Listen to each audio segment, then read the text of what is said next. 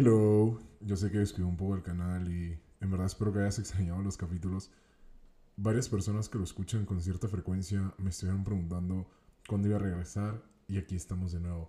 También en redes me estuvieron enviando capturas de su Spotify Rap, donde hay quienes este podcast fue el que más escucharon y otras personas que lo tienen en su top 5. No sabes lo mucho que esto significa para mí y la cantidad de felicidad y alegría que me dieron estos días con esta captura. En verdad, no tengo palabras para poder agradecerte todo el apoyo que le das al canal. Un pequeño paréntesis, si no sabes qué es el Spotify Rap, es un resumen de lo que escuchaste en esta app durante el año y espero que para 2022 lleguemos a más personas y sigamos dentro de su top 5 y siendo el podcast que más has escuchado.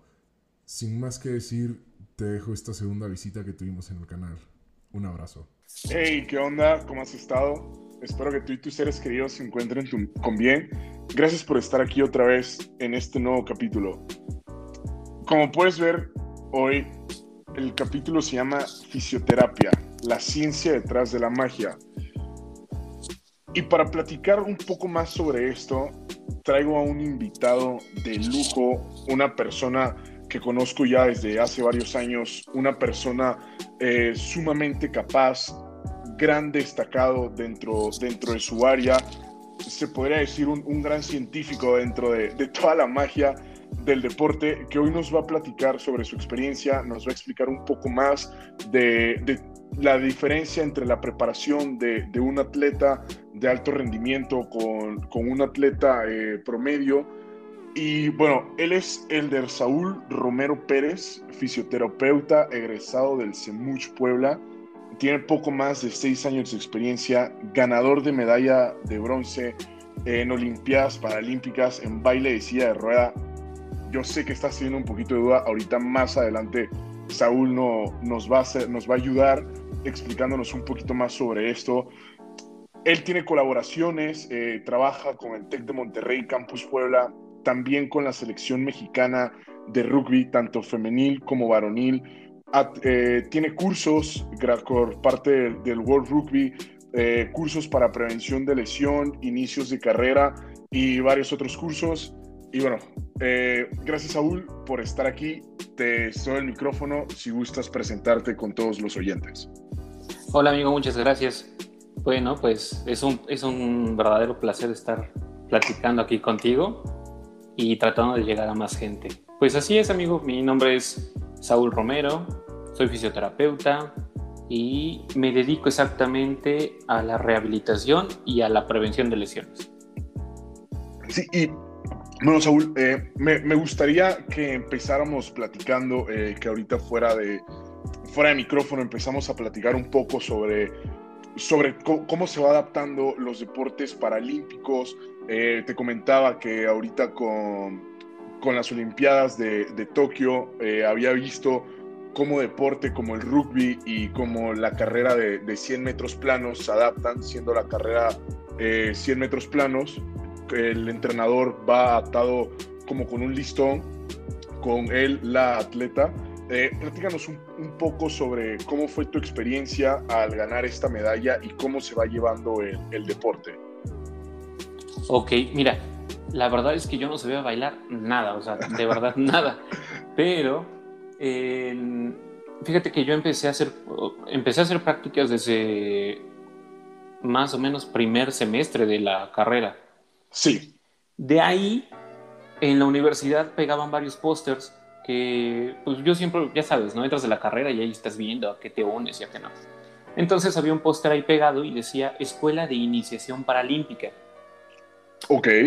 Entonces yo dije, bueno, pues a lo mejor dan cursos o algo así para que yo pueda ser entrenador, algo por el estilo.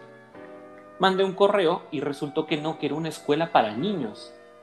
Entonces dije, no, pues esto está increíble, o sea, por esto exactamente metí la carrera. Sí, Mandé Un...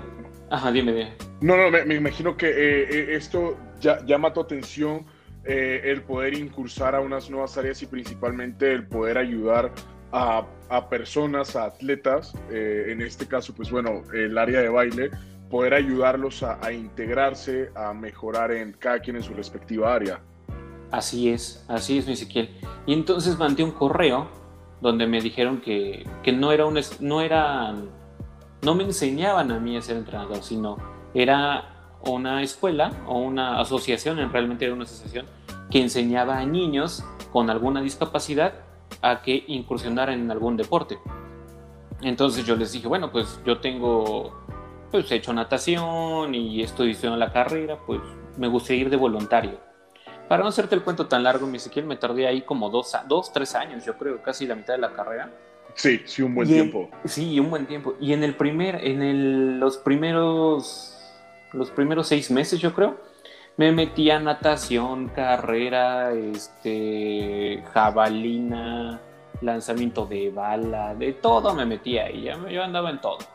Entonces una vez dijeron, oye, pero ya vienen las, las, las Olimpiadas Nacionales, pero no tenemos el bailarín para, para la compañera, ¿no? Sí. Entonces dijeron, pues ahí está Saúl, ¿no? Bueno, pues órale, pues va, ¿no? Y ya, total, pues me preparé, la verdad es que sí, sí me preparé, bajé de peso, este, entrenaba dos veces al día, aparte de la universidad, y resultó que, bueno, fuimos, nos presentamos y gracias a Dios ganamos pues el tercer lugar. Yo no me lo esperaba, la verdad, pero fue muy, muy padre. Y, híjole, no deja eso, Ezequiel, sino que el estar en ese lugar con tantos chavos que de verdad, o sea, se paran dedicados al deporte, híjole, es una experiencia, de verdad, no, no, no tienes una idea. Sí, y bueno, eh, justamente eso, eso estaba pensando y te iba a comentar de que eh, al, menos en mi punto de vista, ver como esta diferencia entre los atletas eh, de paralímpicos como con un atleta olímpico, ver también como todo el trasfondo, cómo es de diferente la preparación, en este caso pues tú como acompañante también te tienes que, que, preparar para esta competencia. No es como, por ejemplo, no sé, el entrenador de Michael Phelps, si está en condición o no, pues no influye en, su rendimiento en Olimpiadas o en un caso de Usain Bolt. Ver la diferencia también en, el trasfondo, como te comento, de la preparación, como igual me imagino la, emoción y principalmente la motivación de todos estos participantes que están ahí y que se levantan día con día, como tú dices, a, perseguir ese sueño. Y me imagino que en muchos casos de eh, personas que, que, ya eran atletas y tristemente tuvieron a, algún siniestro, algún accidente, algún percance que los llevó a, estar perdón, participando eh, ahora en una categoría paralímpica. Entonces sí me imagino que, que, debe de ser completamente diferente, pero cuéntanos eh, un poquito más sobre esta experiencia, sobre lo que sentiste cuando estuviste ahí rodeado de todas estas personas con tanta dedicación y motivación. Sí, mira, yo siempre he dicho que una competencia así, o sea, me ha tocado con, con selección de rugby, con selección de Puebla, eh, y varias, varias veces que hemos tenido la oportunidad de estar ahí. Yo digo que, que esto es una fiesta, amigo. Yo lo veo así, siempre lo he visto así, es, es como una fiesta, o sea, estás en, divirtiéndote con chavos, con gente con la que, este, no sé, le has echado tantas ganas por sacar algo y a mí, a mí, te lo juro que eso es lo que se me hace. Es una fiesta donde todos nos estamos divirtiendo, estamos... Obviamente hay momentos donde tienes que estar más concentrados, ¿no? No es tanto relajo, pero el llegar y ver a tanta gente que está en... que hablan casi el mismo idioma, es, una, es una fiesta, amigo, de verdad. O sea, no, no... Yo creo que nadie va a poder imaginarse de los que hemos estado ahí, qué tan padre está. O sea, ves chavos que entran súper motivados, este, los entrenadores. Este, me tocó una vez que llegaron los de Monterrey con una bocina. No, era una pachanca, era una pachanca, en serio. Este, y así, o sea, todo, todo lo que conlleva el, deporte, híjole, y a ese nivel, híjole, es increíble. Sí, es, es, una unión. Y en tu experiencia, ¿qué consideres que es más importante? ¿La, la convivencia el, estar ahí o el resultado como tal? Yo creo que las dos. No, o sea, no, no puedes ir nada más y, no sacar nada, ¿no? O sea, por algo te preparas. O sea, tú vas preparado, sí es la convivencia, pero también es el hecho de, de la responsabilidad que tenemos entre nuestros compañeros. Porque no solamente es uno el que va a competir, sino también es la familia que ha puesto dinero, es el tiempo que le has dedicado. Por decir, en esa ocasión yo dije, le dije a un profe, me voy a ir a la competencia y me dijo, pues si te vas te repruebo, tienes que presentar el examen. Sí. Dije, pues ni modo, ¿no? Que me repruebe, pero es una experiencia, o sea, no la voy a perder. Entonces, todo eso, híjole, es este, pues es un compromiso en realidad.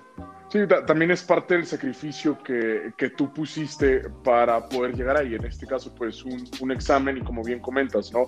También pues hay inversión tanto económica como de, de tiempo por parte de los participantes y de la familia. Así es. Sí, y Saúl, también, bueno, ahorita en el, en el pequeño intro y haciendo referencia al, al título de, de este capítulo, de esta entrevista, la fisioterapia, la ciencia detrás de la magia. Recuerdo que una vez platicando contigo hablábamos eh, un, un, tema bastante sonado dentro como de lo deportivo como de lo científico, que fue la rehabilitación de Zlatan después de, de su lesión, que habían estimado que era mínimo un año fuera y regresó a los 7, 8 meses platicándolo contigo, me dijiste, es que es, es una maravilla un atleta de, de este nivel, eh, no, no se compara con un atleta quizás eh, universitario en México, como, como lo fue mi caso en su momento. Eh, platícanos sobre la preparación, sobre como todo el trasfondo que, que, tiene que tener un atleta como para llegar a, su mejor nivel posible. ¿Qué consideras que es lo más importante para que el atleta llegue como, como a su prime, a, a su peak, a su mejor momento? Bueno, mira, en primer, en primer lugar, siempre lo he dicho, estos, estos atletas viven de eso. Y tienen todo un equipo, o sea, el atleta es atleta todo el tiempo. Y se han preparado desde niños, en realidad, o sea, y desde niños, que por decir con este, en este caso con Slatan, pues ya llevan una preparación de hasta de prevención de lesiones que nosotros estábamos años luces, entonces es demasiada preparación, es demasiada ciencia, ellos hacen estudios sobre eso y esos estudios son los que nos llegan a aportar hacia nosotros. Entonces, necesita ser... Eh, todos necesitan poner de su parte, o sea, tanto, tanto la rehabilitación, el ortopedista, el nutriólogo, el preparador físico, todo eso ayuda a que realmente un atleta dé el máximo y que no solamente del máximo, o sea, son seres increíbles, amigos. O sea, en realidad, una vez platicando con, con una, un paciente, me dijo es que yo creo que se drogan. Y yo dije, no, no se drogan, en realidad no pasa eso, no, no, solamente es que no sabes hasta dónde están sus límites. O sea, nunca te has puesto a pensar de que, o sea, son personas que se entrenan dos veces al día, o sea, es mi favor, entrenan más de cinco horas, o sea. Sí. Sí, es, como, es como eh, algún, por ejemplo, no sé, el mejor atleta universitario de México podrá ser el mejor atleta universitario, pero está a años luz de distancia, por ejemplo, con Cristiano Ronaldo, hablando en, lo atlético. Pues sí, por, mira, simplemente porque tienen otro tipo de responsabilidades, ¿no? O sea, yo, yo lo he visto, el, el, atleta que es universitario se está preocupando por los proyectos, se está preocupando por esto, se está preocupando por el otro, este, a veces le dan una comida o a veces le dan dos en la universidad. Entonces tiene que ir a hacer el súper y son cosas muy diferentes de lo que pasa pues a, a, otro nivel, ¿no? Sí, bueno, eh, también sobre esta misma línea de este tema, hace no mucho vi una frase que me llamó mucho la atención, que eh, hace referencia a de que al momento de entrenar eh, lo que son las pesas, los levantamientos, muchos atletas cometen el error de entrenar como fisicoculturistas y no como atletas. E, esta diferencia, como por ejemplo, eh, en lugar de hacer em, levantamientos que te ayuden quizás con una hipertrofia, con un crecimiento muscular, mejor hacer algo que se enfoque más a, la salida, al inicio de carrera, a la explosión, a la agilidad.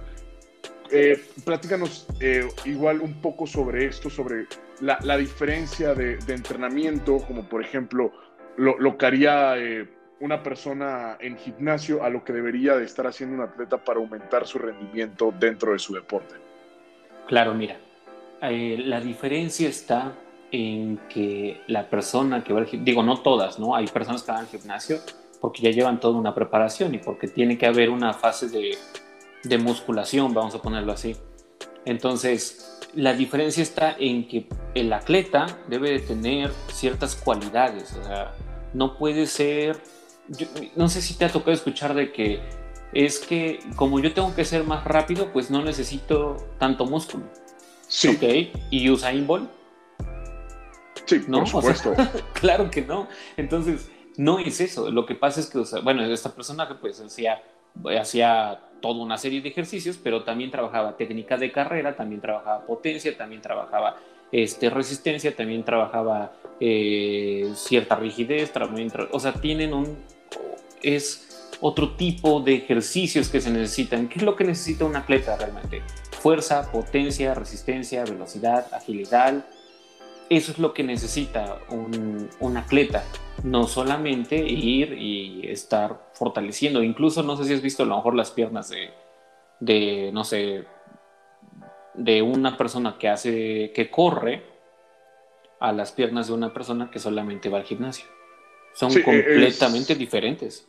Sí, no, y, y también ta- tanto el, el- la, la misma corpulencia, la, la forma corporal, por ejemplo, eh, ahorita se vio mucho la diferencia en Tokio, por ejemplo, comparar un maratonista quizás con, con, con la- eh, un levantador, eh, por ejemplo, de, de power clean o quizás algún lanzador de bala, eh, ver cómo quizás, eh, aunque no sea lo correcto juzgar un libro por su portada, ver a estos maratonistas, pues lo ves quizás en la calle, en un pantalón, eh, una playera y dices, no, pues es una persona, sí, delgada, normal, pero tiene una condición y una musculación increíble. Como ca- eh, se me hace muy interesante el ver cómo cada atleta, dependiendo de su deporte, es como la diferente necesidad que tiene. Así es, así es, exactamente.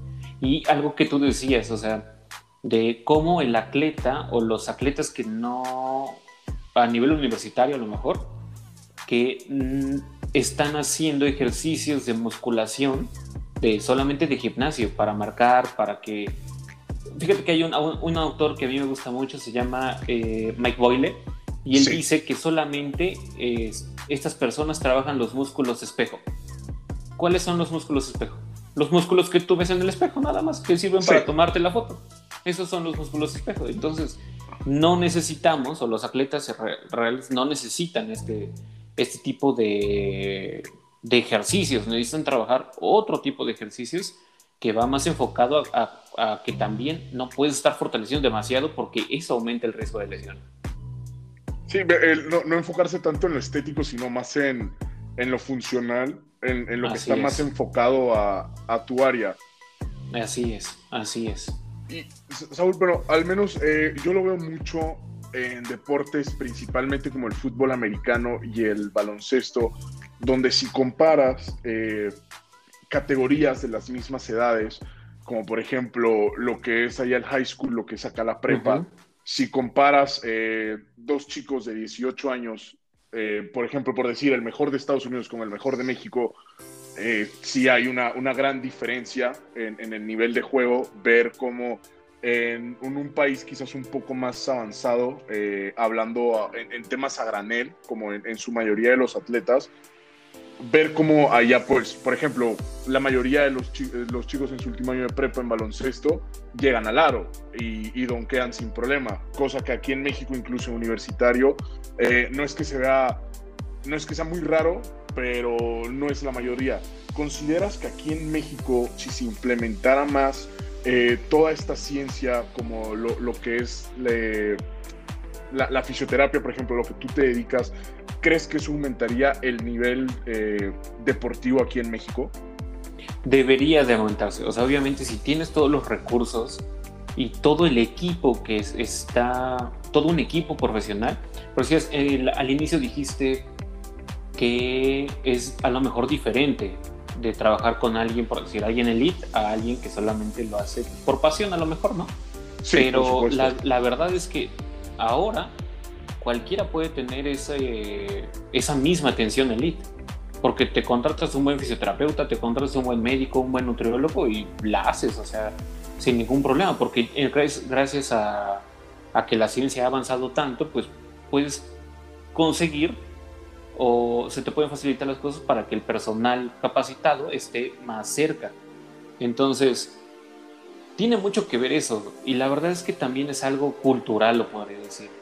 Cuando estaba en la universidad, un profe decía, el error que cometemos acá en México es que a los chiquitos quieres, los cuando llevas a los niños a entrenar, o los entrenadores, sí. obligan casi a los niños que tiren al aro donde tiran los grandes. Y ese es el primer error. No debería estar pasando eso. O sea, tenemos que adaptar, si es un deporte para niños, o sea, si es básquetbol para niños, que sea un aro a su estatura también. O sea, todas esas cosas se tienen que ir adaptando para que realmente pues el niño, el atleta vaya sacando su máximo potencial. Fíjate que apenas estaba platicando con un compañero que es psicólogo y te imaginas la frustración de un niño de que no puede, no puede alcanzar el aro o que no le altina o que no tiene la fuerza para alcanzar el aro del adulto. Todo eso va repercutiendo para que vaya frenando hasta ciertos talentos que podrían ser muy buenos en México. Sí, se, se va presionando bastante más. Y ahorita dijiste un término que aquí en México se ve bastante, el, la parte cultural. Eh, ver cómo aquí en México se acostumbra mucho eh, acudir quizás como con eh, lo, que nombran como hueseros, como masajistas, en lugar de ir quizás con una persona que tenga como como este trasfondo, como todo el estudio, el, el, título, como todo este respaldo, ¿consideras que eso también influye mucho en el, eh, viéndolo principalmente en lo deportivo, ¿consideras que eso influye mucho en el nivel actual deportivo de México? Sí, influye muchísimo. Y fíjate que sí me ha tocado, por decir, pacientes así, que incluso teniendo la solvencia económica, no acuden con alguien que se encargue realmente de esas lesiones. Pero sabes que te voy a decir algo que siempre yo, que yo siempre digo, el problema no es de la persona, porque exactamente pues, la persona no sabe, o sea, es como, yo y siempre pongo ese ejemplo, es, háblame a mí de mecánica, no sé nada de mecánica, pero a lo mejor todos saben de mecánica y todos dicen, ay, ¿cómo no vas a saber de mecánica? Pues es que yo no sé de mecánica, o sea, entonces, pues las personas obviamente pues no conocen. ¿Cuál es la, qué, cuál sería la solución? Que más personas que se encargan de esto, más fisioterapeutas, empiecen a empujar a que la información llegue a estas personas. Sí, no, claro, y, por supuesto, ¿no? También, eh, por ejemplo, si alguien se lesiona y va quizás con un huesero, el, el huesero también por, por negocio no le va a decir, eh, sabes que pues es que la verdad yo no sé, y si te hago lo poco que sé, eh, te vas a terminar perjudicando. A fin de cuentas, pues si uno está vendiendo un servicio, pues lo que busca es, es vender, aunque no sea lo, lo correcto, lo ético. Sí, pues mira, siempre pasa, pero mira, yo he conocido a hueseros muy buenos y a fisioterapeutas que también hacen, hacen eso que tú dices, de que, híjole, pues yo no sé atenderlo, ¿no? Pero bueno, pues, pues aquí hay dinero, entonces, híjole, yo creo que pasa en todos lados, ¿eh? hasta en médicos y en todos lados pasa eso. Solamente que obviamente pues se ve, se podría ver un poquito más o estamos más al pendiente. Yo creo que no se ve más. Estamos más al pendiente de eso, como para estarles a lo mejor echando la culpa. Digo, la verdad es que a mí no me gusta estar criticando a, a esas personas que se encargan de eso. Al final tratan de ganarse la vida, pero el problema no es ese. El problema es de que los expertos en salud no nos estamos acercando. Ese es el verdadero problema no, no, tienen como eh, esa accesibilidad para, bueno, eh, viéndolo como que no es acercamiento, mejor dicho, de poder llegar con las personas que, lo necesitan, con, un lesionado, con una persona recién operada, todo. El, pues como tú dices, ¿no? Si en, el ejemplo que ponías, si no sabes de mecánica, pues esperas como alguien que sí sepa, ¿no? En este caso, eh, que quizás no es algo como que el mexicano en general esté tan familiarizado. Entonces eh, lo, tomo tu comentario como que sería más por parte de ustedes los expertos el acercamiento con, con nosotros, los que no estamos como tan eh, sumergidos dentro de, de, esta ciencia. Así es.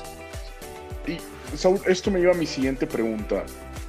¿Cómo consideras que es el nivel actual de, de la fisioterapia en general en México y qué te gustaría que mejorara en ella? Mira, yo creo que el, nivel es bueno y, e incluso acá en Puebla es bueno, pero no es el mejor. ¿Qué es lo que realmente se necesita? Mira, hay chavos que ni siquiera saben qué tipos de estudios. Es más, me ha tocado con practicantes de, bueno, van a tener tal información y es de, bueno, ¿y de dónde la saco? Híjole, o sea, no manches. Y resulta que su escuela tiene convenio con una revista prestigiosa como El Sevier, ¿no? Por decir. Sí. Y ellos ni lo conocen, o sea, no, no sabía nada de esto. Yo creo que el problema viene, sin echarles la culpa, yo creo que el problema viene de las escuelas. Y sabes que a mí me gustan mucho los temas de publicidad y todo esto. Y dicen algo muy parecido, de que el problema con la carrera es que tú sabes, o sea, la publicidad va, va evolucionando día con día. Igual las ciencias de la salud, o sea, van evolucionando día con día. Entonces, de aquí a que pasa el tiempo para que puedas meter un nuevo programa que vaya con lo más actualizado, pues tarda un montón de tiempo. Entonces, eso va frenando mucho las cosas.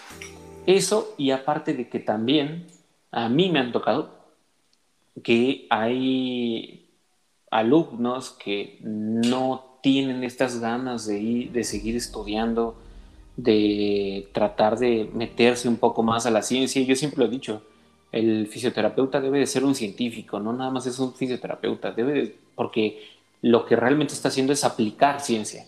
Y la cualidad del científico es adaptarse siempre. De, por decir ahorita con lo del COVID, de ya salió que no se transmite así, se transmite así. ¿Qué es lo que hace el científico? Adaptarse. Pues ya salieron las pruebas que no está funcionando así. Hay que adaptarnos. Lo mismo pasa con la fisioterapia. Hay que buscar adaptarnos y hay que ir quitando cosas que sí sirven y cosas que ya no funcionan.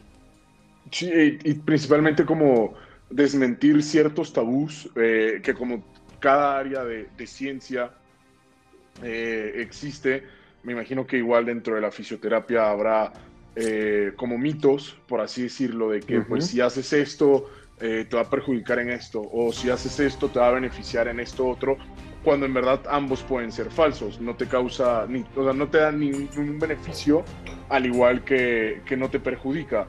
¿Consideras que es el caso aquí en México de que se debería desmentir eh, tanto los tabús como los mitos de esta ciencia? Sí, amigo, pero sabes que no creo que, o sea, lo que yo pienso es que no vaya, no va a haber alguien que lo desmienta, sino es cuestión de nosotros desmentirlo. O sea, si uno se pone a estudiar, dice, bueno, pues ¿para qué voy a pagar el, el, curso que me están dando esa certificación? Sea internacional, sea como sea, pero yo ya investigué que realmente esa técnica no tiene tanta base científica. Entonces es cuestión individual en realidad de que cada, cada fisioterapeuta, cada estudiante empiece a ver que por dónde es, qué es lo que realmente está comprobado y qué es lo que no está comprobado. Y Saúl, si ahorita nos estuviera escuchando alguien, algún chico, alguna chica, eh, digamos unos 16, 17, 18 años, que está muy interesado, interesada en empezar su carrera, eh, sus estudios como fisioterapeuta, ¿qué le recomendarías, qué le dirías, o bien, eh, en un caso personal, qué le dirías al Saúl de 17, 18 años a punto de, empezar su carrera? ¿Algún consejo, algún, algún tip? Uh, muy buena pregunta. que le eche un montón de ganas, nada más. Que si está pensando qué es lo suyo, y, o sea, si está dudando en que sí lo suyo, pues es que nunca lo vas a saber si no lo haces. Entonces, pues hay que hacerlo, ¿no? Así yo entré a la carrera, dije, bueno, pues a ver si es lo mío. Y mira, pues resultó que sí, ¿no? Entonces, pues es aventarse, es probar y echarle muchas ganas, nada más. Porque no es el, el hecho de que solamente seas un fisioterapeuta, sino que de ti dependen un montón de cosas. Por decir, me ha pasado con mis pacientes, como contigo, pues a lo mejor, digo, pues te, tienes que estar sacando los pacientes a tiempo, tienes que estar bien comprometido con los tiempos, hay pacientes que están becados, hay pacientes a los que les están pagando porque saquen ciertos objetivos y si uno se atrasa también, pues no, no va a dar el, el, paciente, el atleta o hasta quien sea, o sea, todos, todos necesitan comprometerse y más esas edades, pues necesitan entrarle con todo a la carrera, entrarle con todo, estar decididos y estar bien seguros de que Nissan esté estudiando todo el tiempo. bueno, eh, me, quedo, eh, en este último me quedo con dos partes muy importantes. La primera eh, lo veo por la parte de la ética en la que tú, especialista de la salud, tienes en tus manos la integridad de tu paciente, quizás dependiendo de, del nivel de lesión, pues es el, el nivel en el, en el, que influye. quizás no sé si se lastima un dedo, no es lo mismo, al menos en, en mi caso, con, con, una hernia lumbar. Eh, las afectaciones pueden ser gravedades diferentes, pero a fin de cuentas el trasfondo es el mismo, donde dependiendo de tu ética, eh, pues es que también llevas al paciente, ¿no? Aquí ya estás hablando de, de su salud. Y también me quedo con un comentario muy importante que, que mencionabas, de que es tener mucha pasión, eh, el, querer buscar más, como ese hambre de, querer seguir capacitándose, de querer seguir aprendiendo, como comentas ahorita con lo del COVID. Eh, bueno, en, en, en, mi caso, eh, que soy ingeniero, lo veo de que la ciencia va avanzando, la tecnología va avanzando, igual eh, me imagino que en el caso de, la fisioterapia es igual, van desmintiendo, van saliendo nuevas teorías, van saliendo nuevas técnicas, entonces eh, corrígeme si estoy mal, me imagino que ustedes igual tendrían que ir actualizándose cada cierto tiempo con nuevas técnicas que van saliendo. Exacto, y más que irse actualizando con las técnicas, es irse actualizando con los datos que, que salen de esas técnicas. Entonces, por decir algo muy usado, no sé, serían estas cintas de colores, ¿no? Por decir, el kinesiotaping. Entonces, no, no va a haber, no va a llegar alguien, por decir, a darnos un curso y decirnos que no funciona. Va, nosotros necesitamos investigarlo. Entonces, y esas investigaciones, por la verdad, es que están de muy fácil acceso y es eso, en realidad, que nadie va a llegar a desmentirnos. O sea, nosotros tenemos que entrar y buscar para qué funcionan, para qué no funcionan, para qué se sirven, para qué no sirven. Nosotros somos los que tenemos que estar buscando todo eso. Sí, por supuesto. Y eso me lleva eh, a otra pregunta, una duda que, que se me acaba de generar. El nivel de investigación aquí en México, ¿cómo lo clasificarías? Malo malo. Fíjate que hay una. Cuando salen los artículos, mm, me gusta, a mí me gusta leer mucho, ¿no? De, de, fisioterapia. Entonces, e incluso me ha tocado ser el primero en el mundo que descarga cierto artículo, por decir. Tengo, una, te lo juro, sí, tengo una suerte para eso. Entonces, no sé, este, descargo un artículo y dice como, este es el número uno que se ha descargado. Pero ya cuando empiezas a buscar más artículos, te das cuenta que de dónde, te da unas métricas el, el sistema, de dónde se ha descargado más veces ese artículo. Y ahí es donde te das cuenta de, no manches, o sea, no estamos tan bien. Eh, se, puede decir que México es como de, de los últimos lugares en, en, investigación.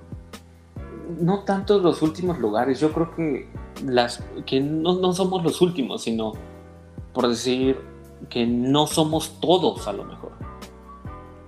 Ese es el problema, que en realidad, híjole, hablando desde, desde donde estoy, con los que me han tocado, pues yo creo que menos del 20% son de los que realmente han estudiado, o sea, que se han metido a investigar un poco más sobre artículos, publicaciones, todo esto, es menos del 20%. Entonces, no es que seamos de los últimos, sino que no todos estamos empujando para que realmente vaya jalando el sistema, sino que solamente pues son unos cuantos. He conocido gente que, híjole, o sea, está en el pueblito más recóndito y se han ido a capacitar a Estados Unidos, ¿eh? Con los mejores del mundo. Y ahí sí, sí, te lo juro, te lo juro. O sea, me ha sorprendido. Hasta les, les he mandado mensajes así por Instagram de, oye, felicidades, no manches, este, está súper padre lo que haces este, vi que, o sea, yo vi que esto lo haces por tal certificación. Y me dijo, sí, yo trabajo en el pueblito de no sé dónde de Guadalajara. Sí. su meche. Yo digo, no manches, o sea, este está increíble. Este es para selección, o sea, tiene que irse a selección. Hasta lo he invitado y todo esto. Pero obviamente, pues, a veces no se dan las posibilidades, pero eh, no es. Eh, y es lo mismo, ¿no? De que el problema es que no somos todos. Y yo creo que lo mismo pasa en, medicina, en ortopedia, en infectología, que no somos todos en realidad. Sí, y bueno, aquí entra lo que tú comentas, eh, bueno, quizás diciéndolo con, con, mis palabras, donde entra este tema de, de, pasión, de hambre, de garra, de querer más, de querer irse mejorando día con día. Sí, sí, claro, eh, por supuesto. Mira, ahorita me, me acordé de que estaba platicando con un compañero que está en España realmente y él decía que cada vez que vas a la maestría sacan varios artículos y entre todos empiezan a ver si el artículo es bueno o no es bueno. O sea, empiezan a leer datos, números, métricas, todo esto y se dan cuenta si sí son buenos o no son buenos.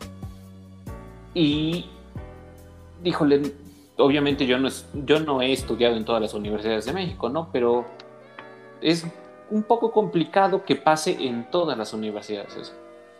Que se pongan a bajar artículos eh, y que empiecen a ver si sí es cierto, o sea, si los métodos de investigación fueron los correctos para arrojar esos datos, si hubo algunas fallas en el proceso de investigación, eh, eso casi no pasa.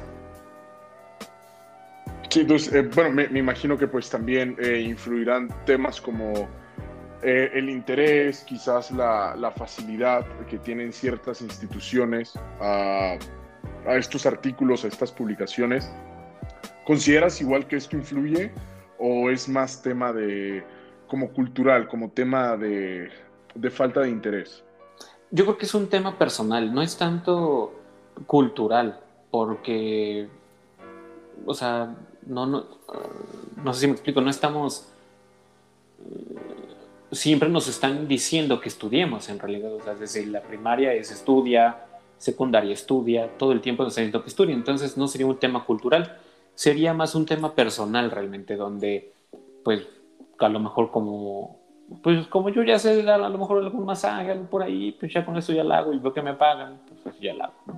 Y no es un tema de accesibilidad, porque yo puedo meterme ahorita desde el celular y puedo meterme a la al último artículo publicado, por decir, de esto, del COVID.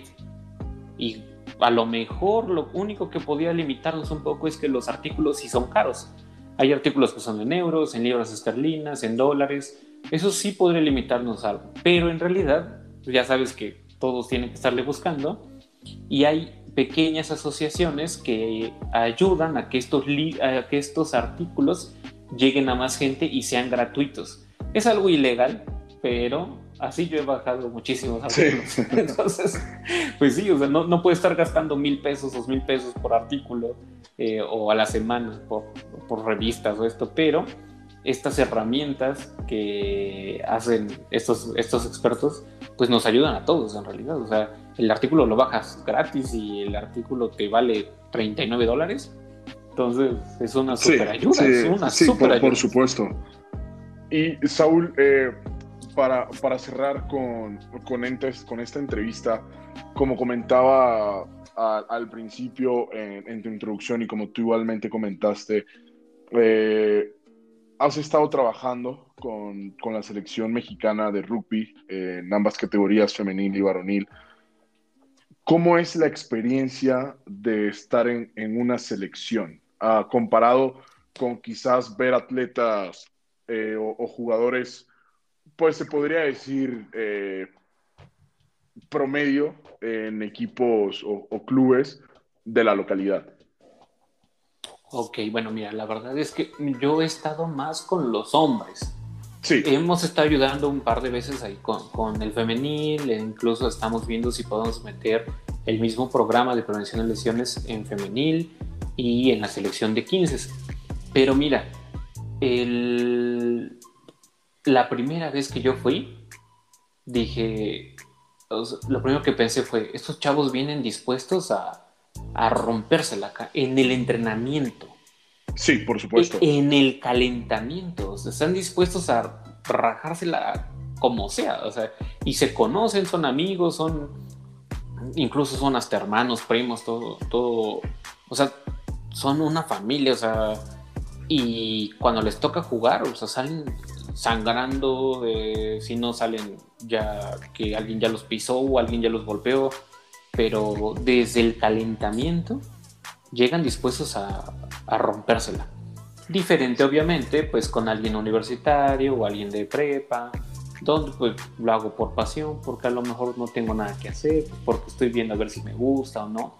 Pero este, esto no quiere decir que sean muy diferentes en realidad, porque el chavo que llegó a selección tuvo que haber empezado así. Sí, por supuesto. Entonces todos tienen las mismas, la... o sea, nunca sabes a lo mejor, digo, y ya nos ha pasado, ¿no? Ahí está un caso que conocemos tú y yo del, del, del la Ibero que de pronto, pues, así también empezó, a lo mejor, de que pues yo voy a ver qué pasa, no sé qué, y de pronto le empieza a echar ganas, ganas, y llega a selección, y va a concentraciones, y ahí sigue, y ahí sigue. Entonces, por algo se empieza en realidad. No es que ya empecemos mañana y a todos este, a, a rompérsela y esto. O sea, vamos empezando poco a poco, vamos agarrando el amor, así como entramos a la universidad. Pues vamos a ver qué tal, ¿no? A ver si, si es lo mío, a ver si esto. Y de pronto, pues ya te das cuenta que es lo tuyo y dices, no, ahora me voy a comer el mundo, ¿no? Sí, bastante interesante ver cómo desde el calentamiento ellos saben que, que bueno, sí podrán ser eh, familia, eh, literalmente, como comentas, quizás algún hermano, algún primo o, familia por elección, pero a fin de cuentas todos están ahí compitiendo por un lugar, compitiendo por, por llegar al, al último listado de, de jugadores convocados quizás para alguna competencia, quizás para un proceso de calificación olímpico, que si no me equivoco fue el, el último compromiso grande que se tuvo en, en nivel selección. Ver, ver cómo eh, aprovechan, eh, se podrá escuchar exagerado, pero ver cómo aprovechan cada segundo, cada oportunidad, desde que pisan el campo hasta que se van de él, como para poder demostrar y poder dejarlo todo para conseguir este lugar. Y eh, esto me lleva a, una última pregunta, algo que se vio mucho ahorita en, en, un deporte que es el que más sigo en la NFL, ahorita están en la pretemporada. Eh, en, en, mi equipo favorito, casualmente, ayer se lesiona de, la rodilla fuera toda la temporada el, corredor titular, una pieza importante. Y eh, se, lesiona, entre comillas, muy criticado eh, en un partido de banal, sin sentido, a lo que me lleva a mi pregunta, relacionado a lo que me comentas de, los entrenamientos. Eh, y, más tú que, pues, te enfocas mucho en lo que es la prevención de lesiones. ¿Qué tanto consideras que es eh, beneficioso esta relación de, de riesgo-beneficio en dejarlo todo en un entrenamiento, en un partido quizás de preparación, sabiendo que hay eh, una ventana, una oportunidad de lesionarte y por esta misma lesión quedar fuera de un equipo, quedar fuera de, de un proceso? Ok, esa es una buenísima pregunta porque se ha demostrado que, eh, por decir, en equipos universitarios, en, digo, no en todos, ¿no? Obviamente, pero hay personas que llegan a entrenar y no dan el 100%. Y entonces se lesionan en el, en el partido, ¿no? Sí. Entonces, estas personas en realidad lo que hacen es rompérselas desde el entrenamiento, porque si tú entrenas todos los días, o, sea, es que tienes entrenamiento entrenas como si fuera el día del partido, esto va a ir aumentando tu nivel y va a ir disminuyendo el riesgo de lesión. Eso es uno de los principales factores del, de riesgo para una lesión de los isquiotibiales. Entonces, que, exactamente no estés corriendo al máximo en los entrenamientos y el día del, del día del, de la competencia. Del partido, sí. Exacto, ese día le quieres dar a todo, pues ese es el, primer, el principal error. Entonces, ¿Cuál es el riesgo-beneficio? Híjole, pues es que así tiene que ser. O sea, estas personas están todo el tiempo trabajando, a, no a máxima obviamente, porque los entrenadores, los coaches llevan una muy buena preparación y más a ese nivel, pero pues es que así tiene que ser. Si no lo hicieran, habría más lesionados. Hay una tabla que salió hace dos años de cuántos lesionados de cruzados había en la NFL fácil eran unos 40 por año. Sí. Y pues obviamente estos datos ellos lo tienen, los tienen muy en la mente, o sea, los tienen, o sea, es la libreta de todos los días. Entonces ellos buscan de qué forma estar previniendo. Y obviamente pues tienen que hacerlo pues desde el calentamiento, todo el tiempo en la competencia, eh, para tratar de ir disminuyendo este riesgo de lesión. Entonces pues es que así tiene que ser. Entonces lo, recomendable sería como siempre dar tu máximo para que el mismo cuerpo se vaya acostumbrando a este nivel, a esta carga. No tanto dar el máximo porque eso también aumenta el riesgo de lesión. Digo, si no tienes alguien quien te lleve, pues podrás hacer un día máximo, otro día medio, otro día poca, máxima, media, poca, Pero, pues en realidad ellos lo único que tienen que hacer es hacerle caso a su entrenador. Eso es lo único que tienen que hacer. Porque el, atleta no sabe de cargas, el atleta no sabe de muchas cosas. Y pues, los entrenadores pues, estudian para eso, los fisioterapeutas estudian para eso. Entonces, ellos, ellos, ellos, lo único que tendrían que hacer es hacerle caso a los coaches, nada más. Una persona que está en el gimnasio, va por gusto, pues tratar de escuchar a su cuerpo. Esa sería la, la respuesta, escuchar a su cuerpo cuando ya te sientes cansado, cuando necesitas un reposo, cuando necesitas, cuando ahora sí puedes darle un poquito más. Es, es... Sí, muy, muy importante, eh, como comentas, la distribución de cargas también para no llegar a, una fatiga que me imagino que, un músculo fatigado, cansado, eh, es más débil y es más propenso a lesionarse. Así es, así es, es más propenso a lesionarse. Sí, pues muy, muy interesante todo esto que, que nos comenta Saúl. De, de, nuevo, como te lo había dicho, eh, fuera de micrófonos de corazón, muchísimas gracias por, por tu tiempo, muchas gracias por, por haber estado hoy aquí y, compartirnos eh, toda tu experiencia. Eh, espero que, que, esto llegue a, a, a alguien que, que, esté a punto en, en este camino de la, de la fisioterapia y, que le deje algo positivo en el sentido de, quizás una motivación, quizás estas ganas de decir, eh, pues sabes que si ellos lo han podido hacer, yo también puedo hacerlo y quizás son más. Eh, siempre como querer ser mejor que ver que alguien que ya lo ha hecho, porque si esa persona pudo, pues yo también. Entonces, eh, de nuevo, gracias por, por tu tiempo, Saúl, y por haber estado aquí. Gracias a ti, si quieres, sabes que ahí estamos para cualquier cosa que, se te ofrezca, menos para lesiones, porque eso ya sabes que no me, gusta verte lesionado. Gracias, Saúl. Y por último, eh, a todos los, los, oyentes, ¿cómo te pueden encontrar en, en redes sociales? Eh, soy más activo en Instagram y me pueden encontrar como Saúl-fisioterapia. Perfecto, Saúl. Muchísimas gracias por todo. Y hasta aquí el capítulo de hoy. Adiós.